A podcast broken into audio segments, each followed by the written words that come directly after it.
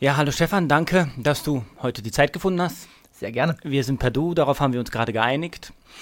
Ähm, zu Beginn immer meine obligatorische Frage, wer bist du und was machst du?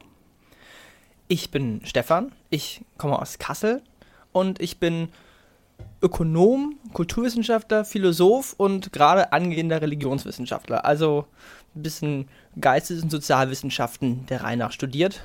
Und ähm, ja, ich, hab, ich bin hier gerade, weil ich ein Buch geschrieben habe über das Thema Geld, weil ich irgendwie das Gefühl hatte, das ist ein super wichtiges Thema und kollektiv gesprochen verstehen wir das noch viel zu wenig. Ja, genau. Das war auch der Grund, warum ich dich eingeladen habe. Dann erklär uns doch mal, was ist Geld? Also Geld ist in erster Linie, man denkt ja, das wäre was Materielles, so, weil es halt Münzen und Scheine ist, aber im Grunde sind diese materiellen Teile ja nur ein Symbol für den Wert. Jetzt ist, ist Geld ein Versprechen. So, das meiste Geld ist ja, besteht ja nicht aus Münzen und Scheinen, sondern besteht aus, geschweige denn Gold, sondern besteht auf, als Guthaben auf Banken. Mit anderen Worten, das funktioniert ungefähr so. Wenn ich zu einer Bank gehe und einen Kredit nehme, dann bekomme ich von der Bank diesen Kredit gut geschrieben. Und zwar aus dem Nichts quasi. Dann wird, wenn ich sage, ich brauche 10.000 Euro, dann sagt die Bank, okay, kannst du haben. Und schreibt auf meinem Konto 10.000 Euro gut. Und dafür gebe ich dort ein Schuldversprechen, einen Schuldschein, also das Versprechen, dass ich das zurückzahle. Und diese 10.000 Euro, das ist Geld. Und das gab es vorher nicht. Und ja, letztlich ist es einfach ein Versprechen von der Bank und von mir. Also Geld ist was Ausgedachtes, ist eine soziale Konvention, können wir so sagen. Okay, aber welchen Wert hat denn Geld dann? Hat Geld den Wert, der draufsteht? Ähm, jein, weil wir uns darauf einigen, dass es den hat ich meine, ein 100-Euro-Schein hat ja auch nur den Wert von 100 Euro, weil ich vermute, dass alle anderen den annehmen für dieses Geld. Sobald das nicht passiert, verliert es diesen Wert. Es ist nur noch den Papierwert wert. Insofern. Welche Ver Funktion erfüllt denn Geld? Wir können das auch historisch aufspannen. Also welche Funktion erfüllt es historisch? Welche Funktion erfüllt es vielleicht in unserer heutigen Gesellschaft?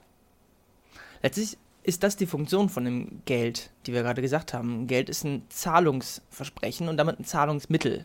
So historisch kommt es daher, dass früher ähm, einzelne Städte jeweils ihre eigene Währung hatten und es deswegen schwierig war, zwischen diesen Städten im Mittelalter und oder im ausgehenden Mittelalter schwierig war, Handel zu betreiben. Und dann haben findige Händler gesagt, wisst ihr was?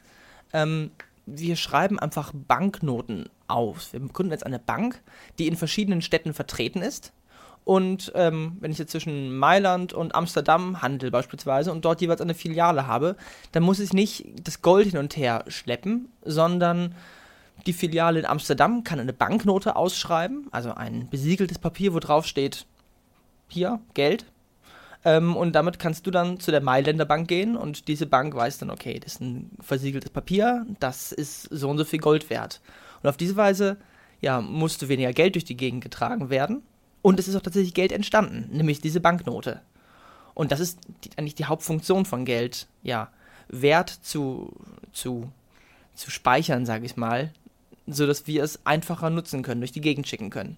Und das Banknoten wurden natürlich irgendwann Zahlen, Bits und Bytes. Aber im Grunde ist es immer noch dasselbe, außer dass dadurch, dass das Geld nochmal leichter geschöpft wird, es viel mehr geworden ist. Ja, wie hat denn dann die Gesellschaft vor dem Geldsystem, wie wir es heute kennen, funktioniert?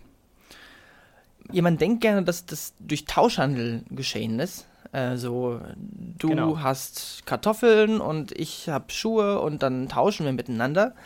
Ähm, aber das ist tatsächlich eine Fiktion, die mittlerweile anthropologisch und ähm, historisch, archäologisch gut widerlegt ist. Das ist tatsächlich eine Vorstellung, die auf Adam Smith und letztlich noch Aristoteles zurückgeht. Aber die Krux an der Geschichte ist, wenn man sich mal vorstellt, dass wir in einem kleinen Dorf oder von mir ist auch einem kleinen Stamm leben, so einer abgeschlossenen Gesellschaft, wo Austausch mit außen gibt, aber wo jeder jeden kennt, dann kann man sich vorstellen, dass man vielleicht doch nicht gehandelt hat eins zu eins. Denn ich meine, in der Familie oder in der WG, da sagen wir auch nicht, hey, ich äh, putze jetzt den Boden, wenn du dafür einkaufst, sondern so ist es klar, ja Mensch, ähm, wir alle machen irgendwie unser Ding ähm, und tragen irgendwas zu Pi. Manchmal muss man drüber reden, wenn man das Gefühl hat, eine Person macht jetzt weniger als die anderen, okay. Aber eigentlich ist das eine, das, was Anthropologen eine Schenkungsökonomie nennen. So, erstmal gibt man und macht mal und gibt mal das, was man geben möchte. Und wenn jemand was braucht, dann gibt man erstmal. Und die Allgemeinheit guckt schon darauf, dass das einigermaßen wieder zurückgeht. Mit Antworten keine Bedingungen, kein, kein ich gebe mir wenn du, wenn ich gebe dir, wenn du mir gibst, kein bedingungsvoller Tausch, sondern bedingungslose Schenkung. Ja, nicht bedingungslos, nee. Sondern wenn man Quatsch gebaut hat, dann wurde man schon von der Gemeinschaft ausgeschlossen. Das passierte schon. Aber ähm, das ist ein zentraler Unterschied. Erst mit dem Geld und mit größeren Gesellschaften, in deren ja, Anonymität entstanden, denen es Städte gab, wo dann irgendwie tausende Leute lebten, die sie einander nicht kannten, war es überhaupt nötig, Geld in dieser frühen Form einzuführen, nämlich als Kredit, ähm, wo dann gesagt wurde, es gibt jetzt eine zentrale Institution, die, dieses, die diese Zahlungsversprechen aussprechen darf. Erst mit, erst mit großen Städten kam die Notwendigkeit, Geld einzuführen. Das ist nur was zum Handel zwischen Unbekannten.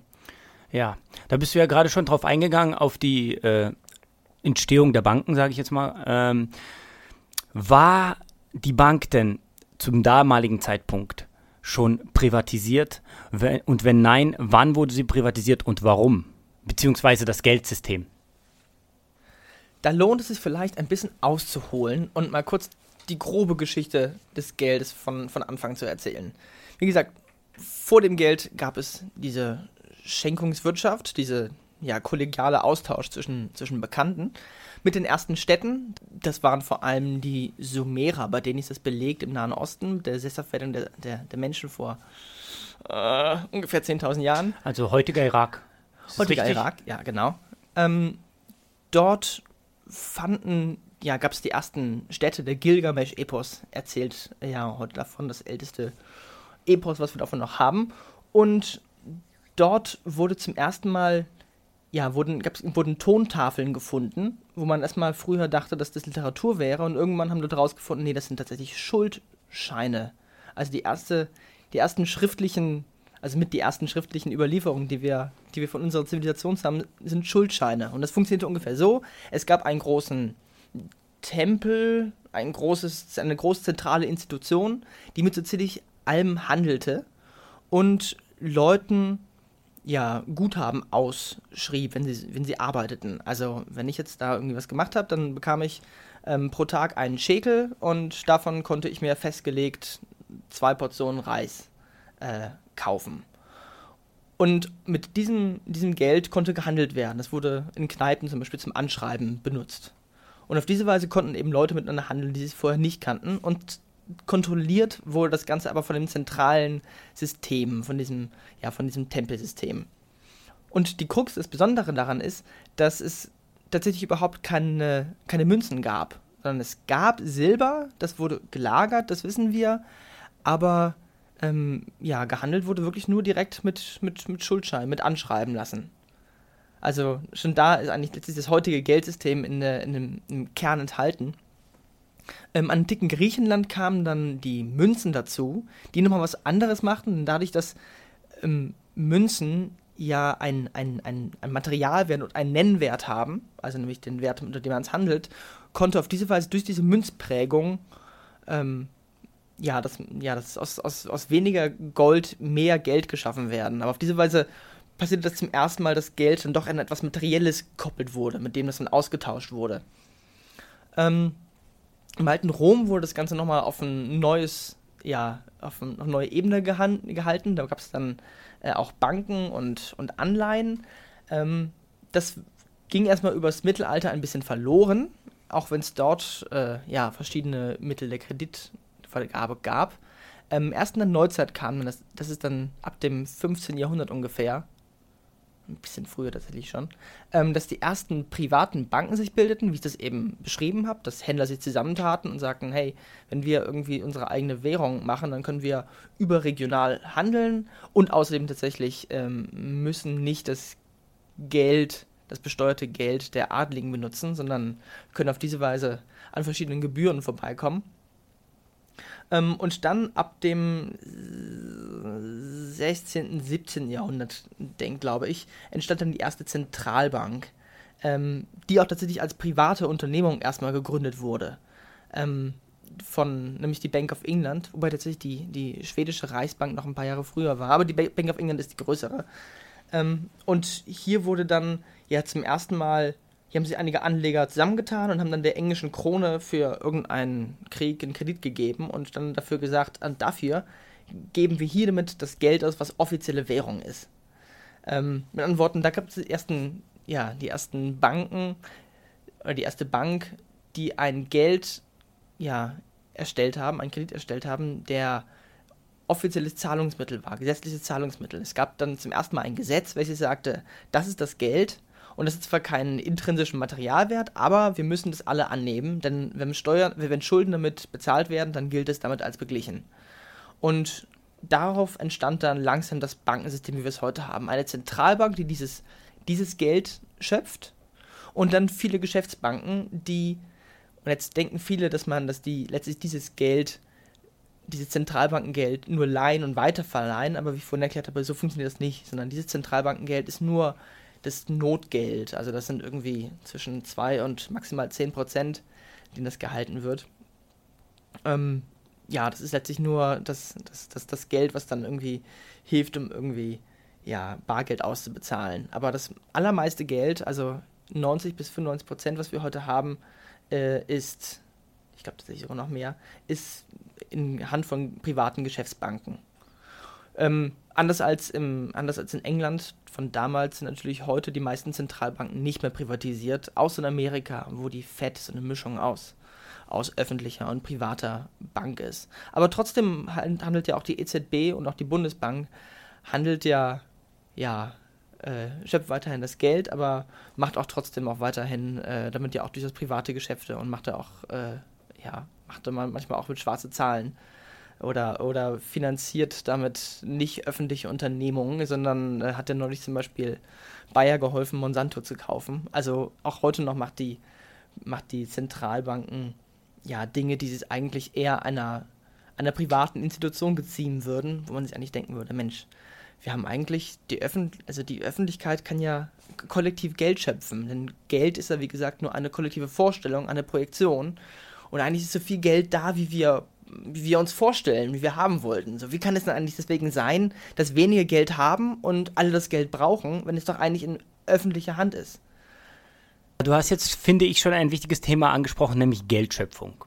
Kannst du die kurz nochmal explizit erklären? Was ist Geldschöpfung? Wo kommt das Geld her, was ich von der Bank kriege, wenn ich einen Kredit nehme? Wenn du zu der Bank gehst und einen Kredit nimmst, dann schreibt sie dir ein, ja, ein, schreibt sie dir auf deinem Konto ein Guthaben gut. Und dieses Guthaben hat es vorher nicht gegeben. Es ist nicht so, als ob sie dieses Geld von woanders nehmen würde und dir geben würde, sondern das ist Geldschöpfung aus dem Nichts. Erfunden. Erfunden, genau. Und das funktioniert, weil alle Leute dieser Bank vertrauen, wenn es jetzt irgendwie, weil die ja einfach Kapital hat und alle wissen, dass diese Bank ihre Schulden begleichen wird. Das wiederum bedeutet, dass die Bank auch nicht randomly irgendwie Geld machen kann und an Leute vergeben kann, weil sonst würden die Leute irgendwann sagen, okay, dein Guthaben, das ist ja auch nichts wert. Sondern Geld ist äh, etwas, ja, wie gesagt, eine, eine Vorstellung, eine Vereinbarung, auf die wir uns alle geeinigt haben. Ist aber dieses geschöpfte, dieses äh, in Anführungsstrichen erfundene Geld, ist das überhaupt, äh, unterliegt das irgendeiner Deckung? Mm, ja.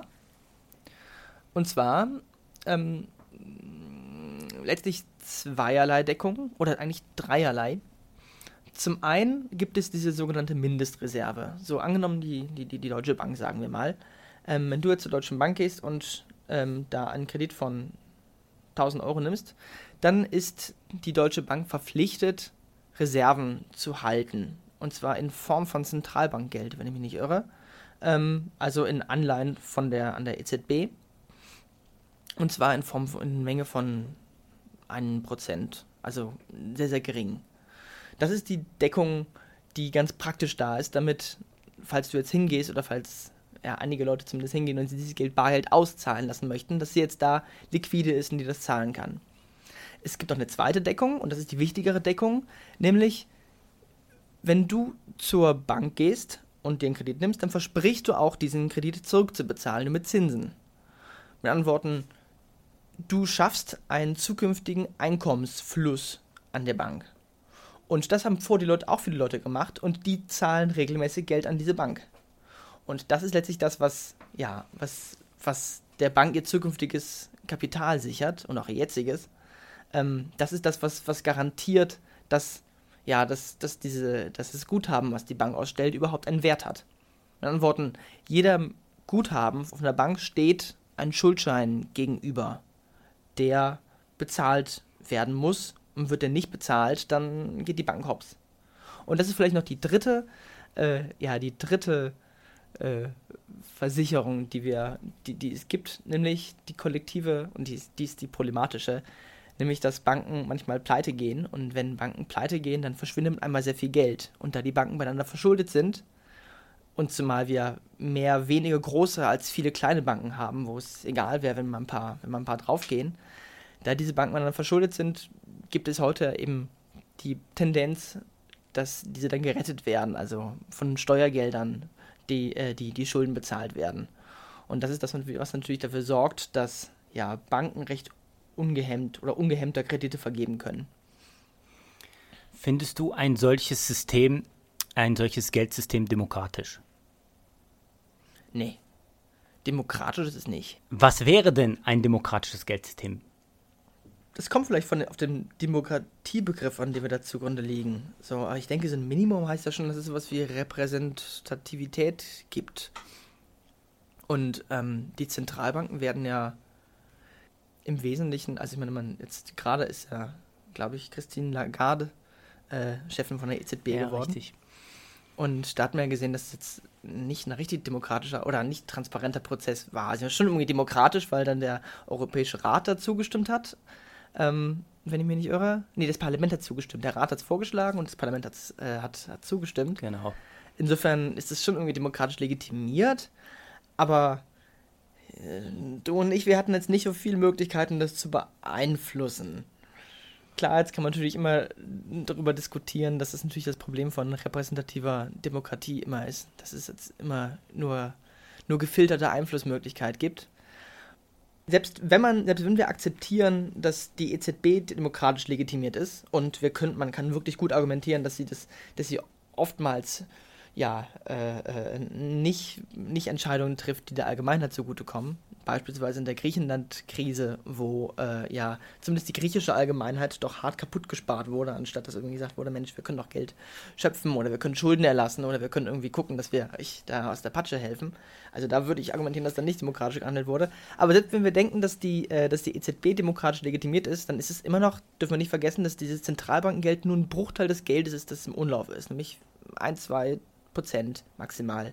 Und das allermeiste Geld ist, wird von Geschäftsbanken äh, geschöpft. Und das passiert nicht auf irgendeiner demokratischer Wille nach allgemeinem, nach allgemeinem Gut, sondern das passiert, um eben einen individuellen Nutzen oder einen Profit zu maximieren. Mit anderen Worten, der einzige Teil, der, äh, der am Geldsystem demokratisch ist, ist vielleicht noch der intransparente Prozess, in dem die, das Zentralbankengeld hergestellt wird. Wie müsste das anders sein, damit es demokratisch ist? Also, meine, meine, meine liebste Art und Weise wäre zu sagen, wenn ich mir jetzt was aussuchen darf, dann wäre das zu sagen, hey, Geld entsteht doch letztlich dadurch, dass wir kollektiv an seinen Wert glauben. Und außerdem ist es ja so, dass es das, das ist, dass wir daran glauben, weil wir davon Dinge kaufen können. Und diese Dinge sind letztlich immer transformierte Ressourcen. Durch Arbeit, okay, aber Insofern wäre es doch eigentlich fair, wenn wir irgendwie alle einen Anteil an diesem Geld hätten, weil wir alle an, seinem, an seiner Erschaffung beteiligt sind. Insofern wäre meine Vorstellung eines demokratischen Geldsystems ein Grundeinkommen. Und zwar eins, was entsteht nicht durch Besteuerung, sondern durch Geldschöpfung. Dass wir sagen würden, okay, jeder Mensch bekommt jeden Monat einfach 1000 Euro gut geschrieben auf, auf sein persönliches Konto. Und auf diese Weise entsteht neues Geld. So bringen wir neues Geld ins Spiel, anstatt durch Kredite.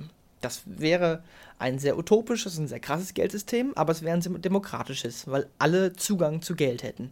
Was passiert denn, wenn der Metzger morgen Also in unserem Geldsystem, in dem, von, das wir jetzt haben. Ähm, was passiert denn, wenn der Metzger jetzt morgen sagt, nein, ich möchte keine Euros mehr, ich möchte jetzt Brote? Was mache ich denn dann? Was macht denn dann, was macht denn der normale Mensch dann, der normale Bürger, der jetzt kein Bäcker ist und keine Brote backen kann? Wie kommt der jetzt an sein Fleisch vom Metzger? Letztendlich ist dann das Geld ja nichts mehr wert, so wie wir es haben, wenn es nicht akzeptiert wird. Richtig. Wenn er, wenn, wenn alle Leute kollektiv sagen würden, hey, in Zukunft wollen wir kein Geld mehr annehmen, oder wenn das einfach annehmen, oder genügend Leute machen würden. Ich meine, wenn es nur der Bäcker machen würde, dann würdest du den anderen Bäcker suchen. Also es müssen, müssten viele Leute machen. Ja, das stimmt.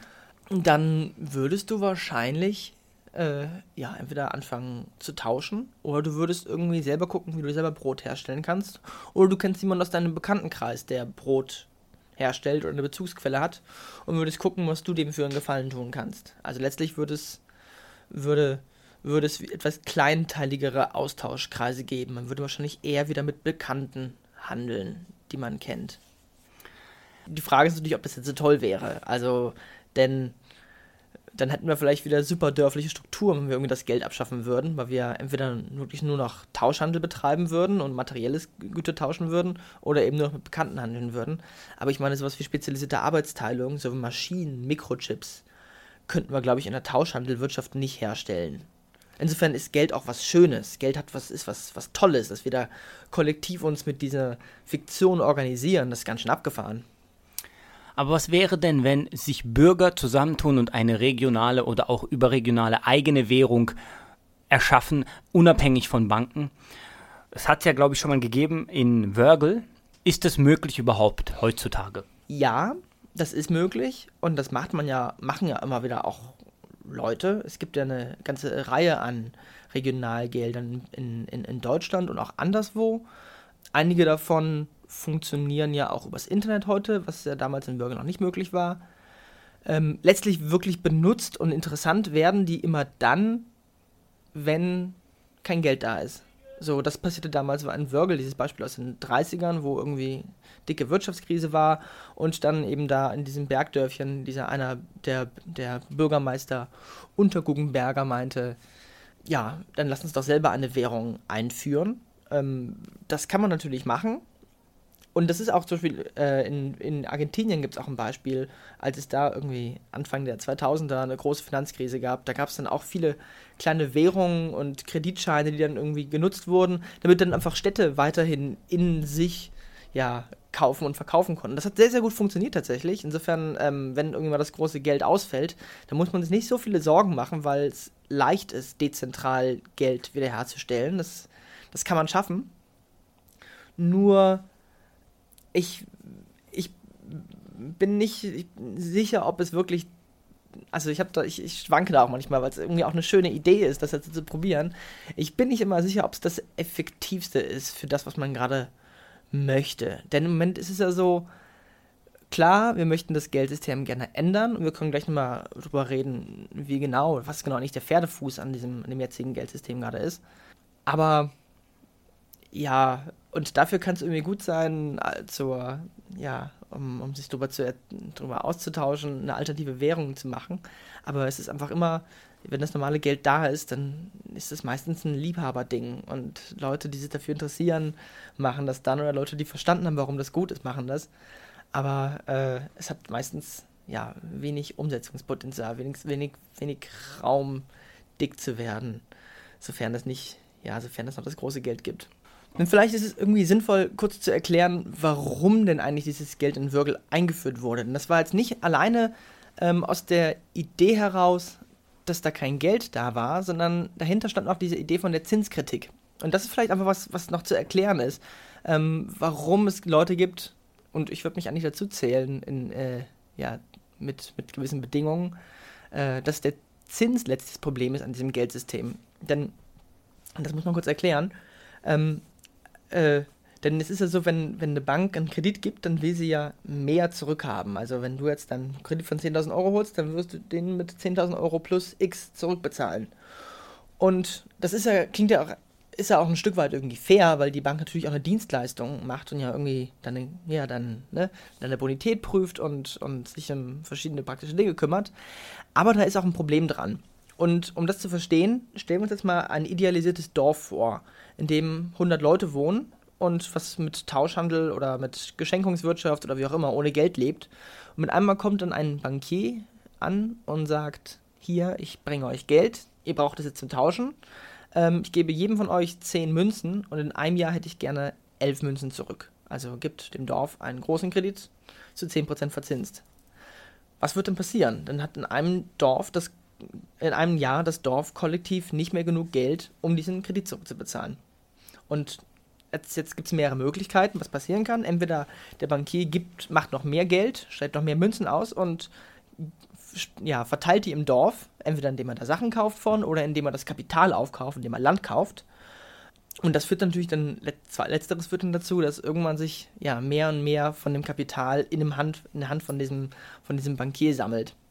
Oder die Alternative ist, dass er sagt, Mensch, ja Mensch, ich habe nicht genug Geld, um eure Kredite zu bezahlen, dann gebe ich euch neue Kredite, um diese zu refinanzieren. Und das könnt ihr, das macht ich, wenn ihr mir, ja, wenn ihr, wenn ihr Unternehmungen macht, die profitabel sind, wenn ihr irgendwie eure, ja, Elementen, eure gemeinsamen Felder privatisiert, wenn ihr irgendwie neue Businesses startet, wenn ihr euch spezialisiert, so wenn ihr die Wirtschaft zum Wachsen bringt letztlich, wenn ihr euch profitmaximierend verhaltet. Und das ist der, das ist, das ist, ja, das ist die Krux an der ganzen Geschichte. Wenn, wenn Geld durch Kreditvergabe entsteht und das die verzinst ist, dann braucht es immer in Zukunft immer ein bisschen mehr Geld, um das zurückzubezahlen. Immer neuere, größere Kredite, die dadurch, ja, die dadurch am Wert gehalten werden, dass kollektiv immer mehr verkauft wird, immer mehr privatisiert wird und immer mehr in den Händen von wenigen Leuten sa sich sammelt.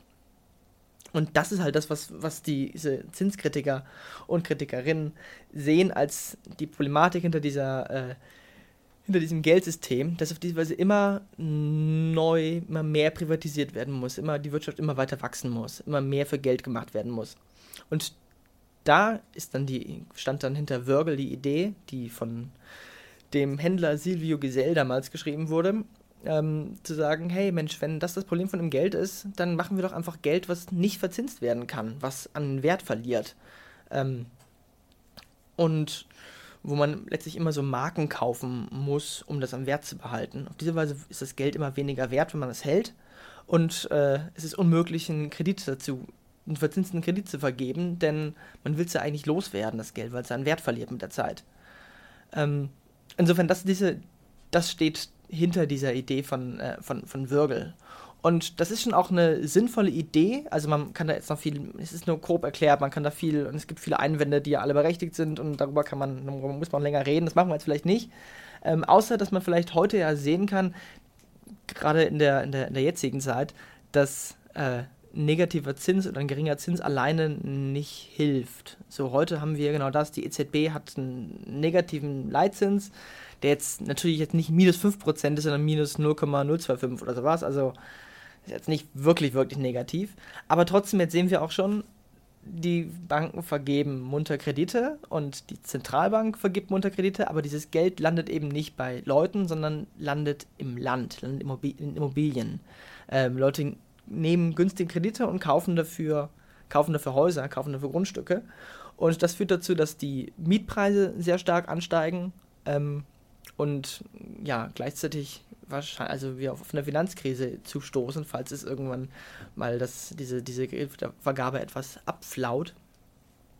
Ähm, ja, insofern, das zeigt, was auch schon Gesell auch schon gemeint hat und was gerne vergessen wird in dieser Diskussion, dass man nicht einfach nur das Geldsystem fixen kann, sondern dass man eigentlich auch das, äh, ja, das System von Eigentum und Land reformieren müsste und es unmöglich sein Genau wie es eigentlich nicht okay ist, dass wenige Leute davon profitieren, dass sie Geld ins Spiel bringen und genug Geld haben, dass man weiß, dass ihr Geld an Wert hat. Genauso wenig kann es okay sein, dass wenige Leute viel Land besitzen, auf diese Weise ja den Mehrwert aus der aus der, aus der, aus der Mehrheit rausholen. Das kann genauso wenig funktionieren eigentlich. Insofern, um dieses System wirklich nachhaltig zu gestalten, müsste man ziemlich tief eingreifen und da sind wir leider ziemlich weit von entfernt.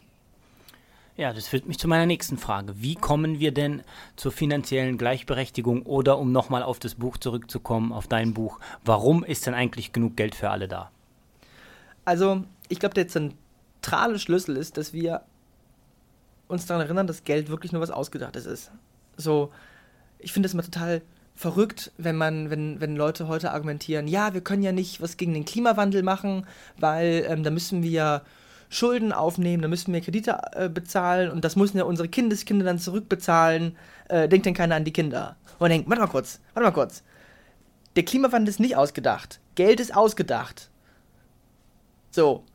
Der Klimawandel ist wichtiger. So, wir können, wenn wir Geld dafür haben wollen, dann können wir das einfach machen, kollektiv gesehen. Das ist einfach, es gibt kein Problem, warum wir das nicht tun sollten. Und wenn wir zu viele Schulden haben, dann könnten wir die einfach alle streichen. So, es gab schon immer in der Geschichte des Geldes Probleme mit zu viel Schulden. In dem Alten Testament tatsächlich gibt es die Regel von Gott persönlich erlassen, ähm, dass, dass alle sieben Jahre alle Schulden ersatzlos gestrichen werden und dass alle 49 Jahre alles Land wieder zurückverteilt wird an die, äh, an die ursprünglichen großen Clans.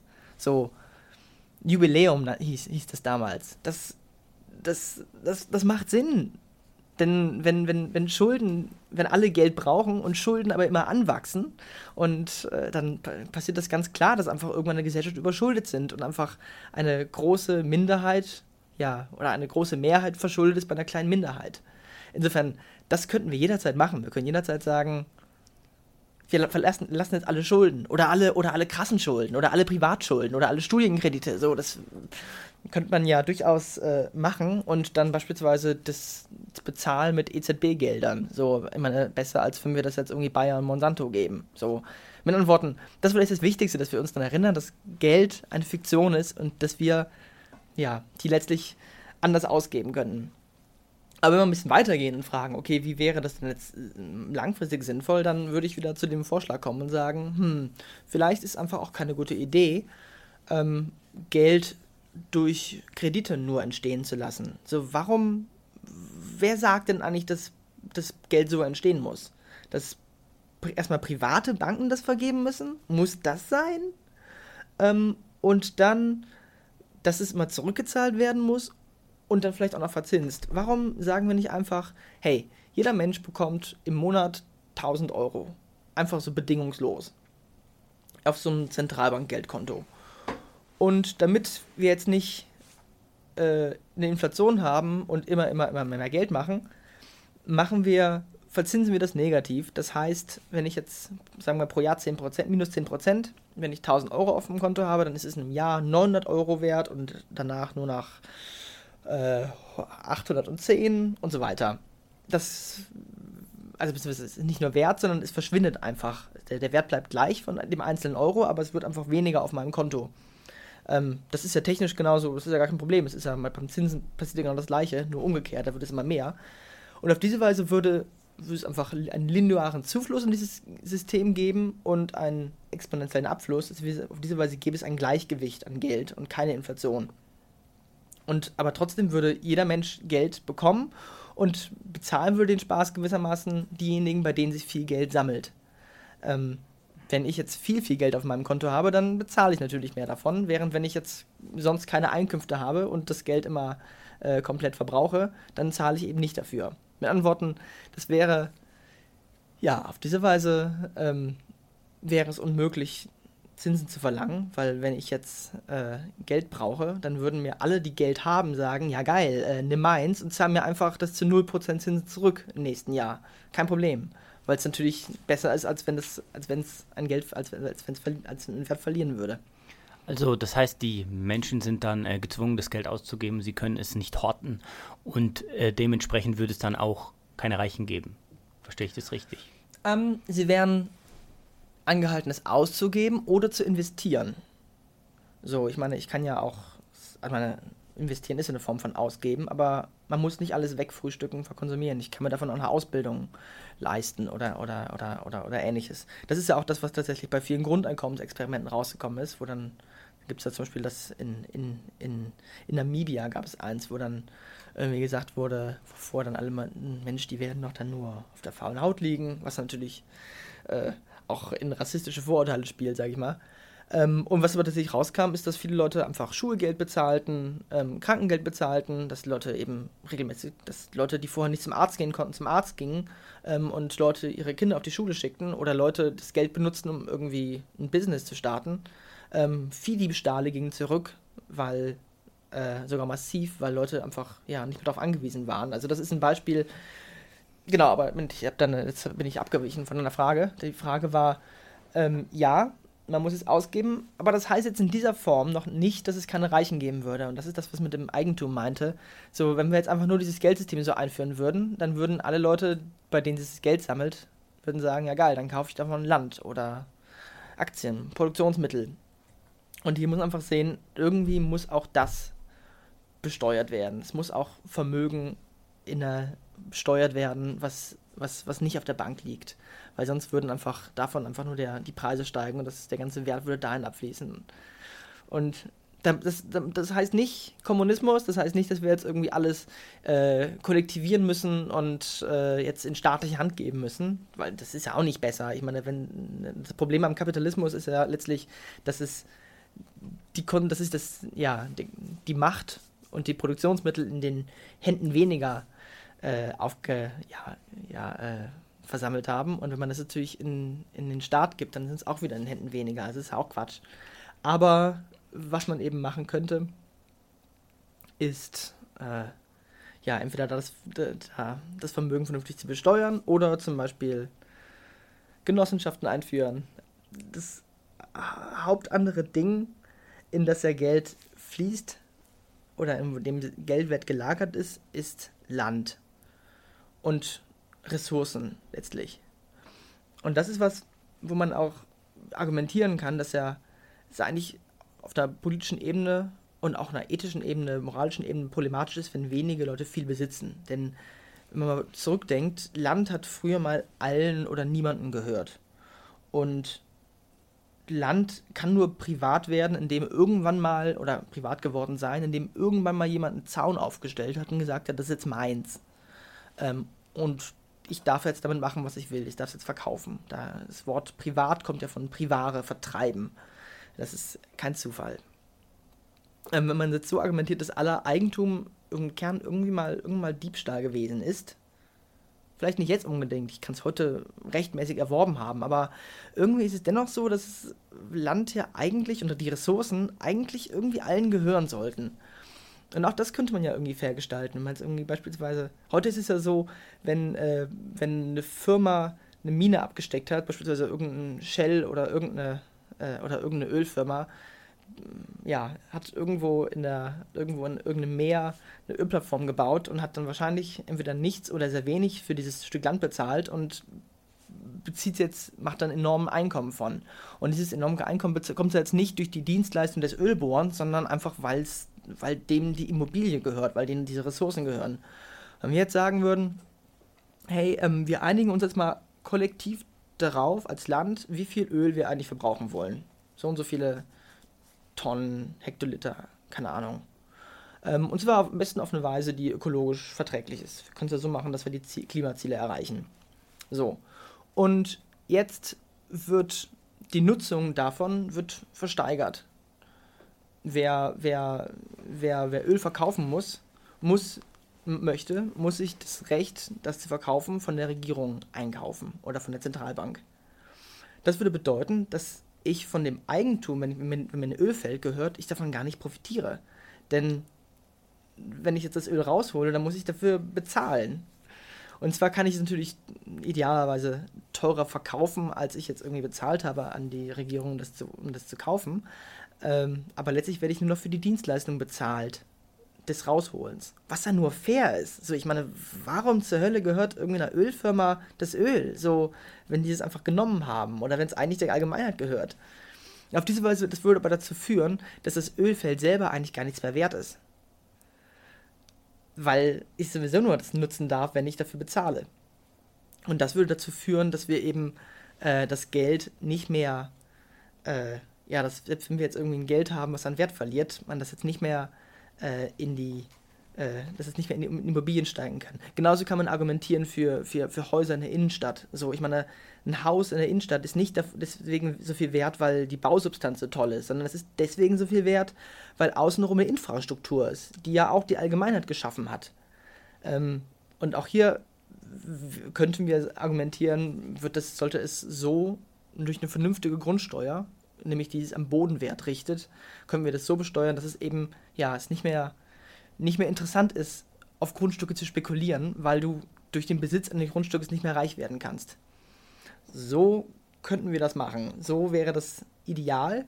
Ähm, dass wir uns, um es nochmal kurz, kurz zu machen, vorher einigen, wie viele Ressourcen wir, äh, wir kollektiv verbrauchen wollen und dann eben ja, äh, diese, diese, die Nutzung dessen versteigern. Auf diese Weise würden eben die Ressourcen, die wir nicht so viel nutzen wollen, wie zum Beispiel Öl, würden einfach teurer werden ähm, und, äh, und, andere, und andere Sachen würden günstiger. Also es würde wirklich eine große Transformation auslösen. Mieten würden sinken und äh, Ölpreise würden steigen. Also eigentlich genau das, was wir gerne, was wir gerne haben wollen. Ähm,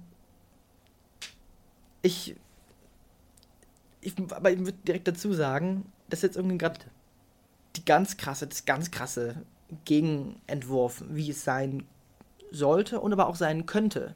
So, ich finde es wichtig, mal so eine krasse Gegenfolie aufzulegen, um zu sehen, dass dieses System, wie wir es gerade haben, wirklich nicht Gott gegeben und wirklich nicht alternativlos ist. Das ist eine, was, das, was durch ein bisschen zufällige historische Dinge entstanden ist, aber es muss wirklich nicht so sein. Aber, und das will ich auch zur Vorsicht dazu rufen, es gibt auch viele andere Schritte dahin, die wichtig sind. So, es ist nicht so, als ob wir das krasse Supersystem brauchen gegen, gegen den Kapitalismus, sondern es gibt viele, viele kleine Schritte, die wir jetzt auch machen können. Wir könnten eine Vermögensteuer einführen, wir könnten uns für ein Grundeinkommen engagieren, wir können aber auch einfach die Hartz-IV-Gesetzgebung zurücknehmen, was auch eine Richtung, ein wichtiger Schritt in Richtung eines Grundeinkommens wäre. Also alles letztlich, was, was, was, was sozialer, was das Geld sozialer macht, was dafür führt, dass die Mehrheit der Leute mehr Geld zur Verfügung haben und es ist nicht mehr so krass in wenigen Händen sich, sich sammelt, wäre eine feine Sache. Aber das ist offensichtlich eigentlich. Meine abschließende Frage, was glaubst du, wie lange wird das Geldsystem, wie wir es heute kennen, noch existieren? Ja, das ist eine super schwierige Frage, weil da auch die Begriffe so ein bisschen unscharf sind. So, ich meine, es verändert sich natürlich. Also alles verändert sich offensichtlich. So, äh, auch das Geldsystem jetzt ist anders als vor, vor wenigen Jahren, als es noch keinen, als noch nicht die, äh, die, die, die Politik von den Zentralbanken gab, viel Geld in den Markt zu pumpen. Dadurch hat sich einiges verändert. So, insofern, wie sieht, was, vielleicht die Gegenfrage, was, was, was genau meinst du? Wie sieht ein anderes Geldsystem, welches, welches andere Geldsystem meinst du? Eins, von dem du gerade gesprochen hast, ein alternativeres, ein gerechteres, ein demokratischeres. Tja, dann würde ich jetzt mal das Grundeinkommen nehmen. Im Grundeinkommen würde glaube ich, vieles verändern, weil es ja zum einen, ja, also letztlich dieses System, dass wir arbeiten müssen, um für unser Überleben, ja wirklich, ja, viele daran motiviert, irgendwie in dieser Maschinerie teilzuhaben, sage ich mal.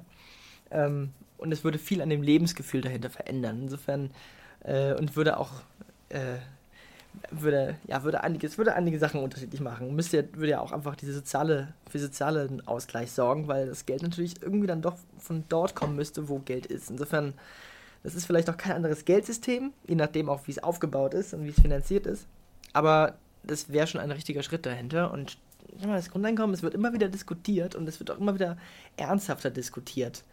Ähm, und wir waren ja ein paar Mal auch schon kurz davor. Ich meine, es wurde einmal von der, nein, nicht kurz davor, aber von der EZB wurde ja einmal sogar das, über das Helikoptergeld diskutiert, als irgendwie, ne, als irgendwie Bankenkrise war und äh, Leute hatten alle nicht mehr genug Geld, wurde überlegt, ob, das, ob, das, ob die EZB nicht einfach jedem Haushalt Geld gibt. Ähm, so, das kann schon passieren. Es kann passieren, dass wir irgendwie mal in der Krise landen, wo wir dann feststellen oder wir auch drüber reden und sagen, hey, wir haben kollektiv zu viele Schulden, wir müssen die jetzt erlassen oder wir müssen irgendwie überlegen, dass wir das Geld nicht denen geben, die jetzt versprechen, mehr zu machen, sondern die es brauchen. So, also das kann jederzeit schon passieren.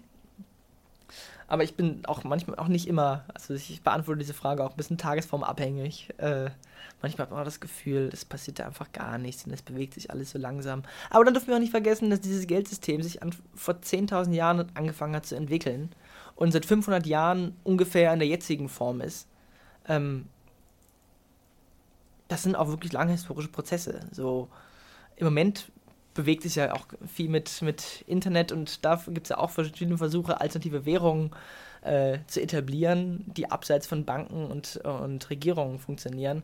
Da kann man auch bei vielen auch durchaus skeptisch sein, äh, gerne, aber ich glaube, je mehr wir bemerken, dass Geld irgendwie einfach eine Fiktion ist, desto mehr uns daran erinnern, desto mehr sind wir auch eingeladen, kreativ zu sein und uns nach Alternativen umzudenken, umzusuchen und diese auszudenken und diese einzuführen. Ja, vielen Dank, Stefan. Freut mich, dass du dir die Zeit genommen hast. Hat mir wirklich viel Spaß gemacht. Danke. Mir auch. Vielen Dank.